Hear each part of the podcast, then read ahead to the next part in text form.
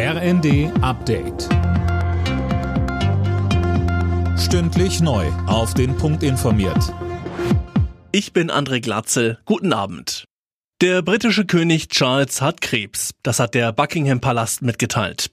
Demnach wurde die Erkrankung festgestellt, als Charles kürzlich wegen eines Eingriffs im Krankenhaus war.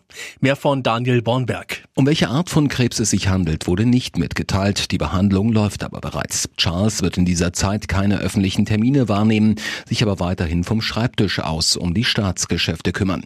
Wie es aus dem Buckingham Palast heißt, hat er die Diagnose bekannt gegeben, um Spekulationen vorzubeugen und in der Hoffnung, dass dies das Verständnis der Öffentlichkeit für alle Menschen, die von Krebs betroffen sind, fördert. Mit einer neuen Kraftwerkstrategie will die Ampelregierung die Energieversorgung Deutschlands absichern.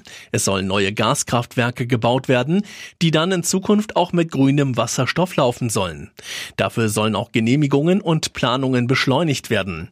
Die Kraftwerke sind ein Backup, wenn von den erneuerbaren Energien nicht genug ins Netz kommt. Wirtschaftsminister Habeck sagt, Nicht immer scheint die Sonne und nicht immer weht der Wind und die Konsequenz ist, wir brauchen grundlastfähige Kraftwerke. Das sind im Moment fossile Kraftwerke, Braunkohle, Steinkohle und Gaskraftwerke und die sollen sukzessive aus dem Markt gehen. Das wird auch so kommen.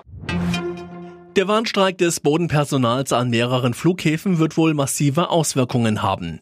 Die Lufthansa geht davon aus, dass mehr als 100.000 Passagiere betroffen sein werden.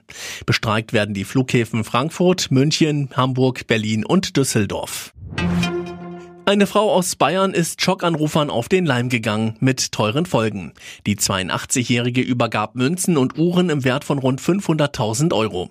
Die Betrüger hatten der Frau erzählt, ihr Sohn habe einen tödlichen Unfall verursacht und müsse nun Kaution zahlen. Alle Nachrichten auf rnd.de